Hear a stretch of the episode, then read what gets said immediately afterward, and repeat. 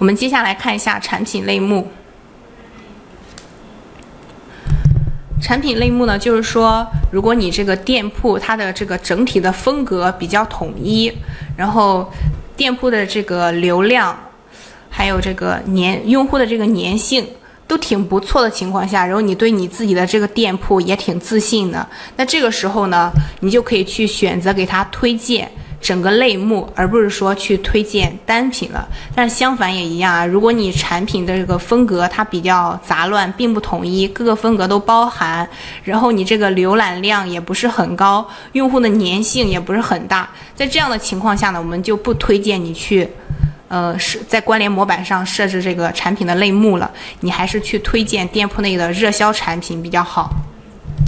我们看一下上图中呢，这个店家他在推荐这个产品的类目，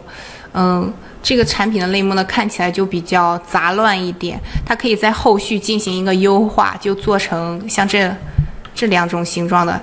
就很不错。就是手链呀、戒指，它各个类目都划分的很清楚，一目了然。那我们作为消费者的话，我们要点击哪个类目，很清楚，就能看到我们要挑选的产品。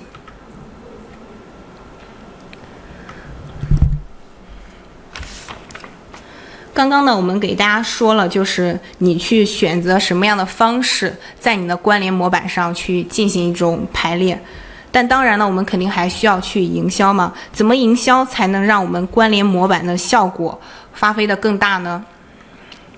这个就是营销模块的内容。如果在你的产品的风格、款式还有卖点比较好的情况下呢，买家他的购买欲望就会被激发。那这个时候很有可能就因为活动就会立刻去成交嘛。相反也一样的，如果你现在就是店铺内没有什么活动，他可能就会观望一下下，就等你有活动了他再买嘛。那这样这个潜在的顾客我们就很容易的流失掉。所以呢，适当的在店铺内增。加一点活动的氛围，添加一点活动，还是很有助于提高这个我们的销量的。我们来看这个案例啊，嗯，这个图片中呢，它是添加了这个优惠券，在最下方添加优惠券，然后以这样一种方式告诉顾客他们店铺内的这个活动，这个也是添加优惠券的方式。好，这个也是添加优惠券的方式，但这个呢，这个肯定比前两种要好一点。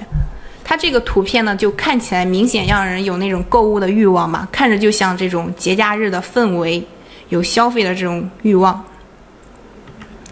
好，这个图片呢是双十一的时候这个店家制作的这个图片，我们看到啊，它左边是一个动物的眼睛，然后右边是人的眼睛，它通过这样一种方式，让我们视觉呢集中到中间。嗯，看到它店铺内这个活动的折扣力度是百分之六十的折扣。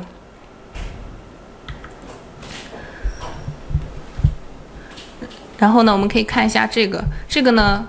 这个海报呢，它左图呢是这个产品，然后右边呢有一个这个红色的箭头，告诉我们它这个产品的折扣是百分之五十。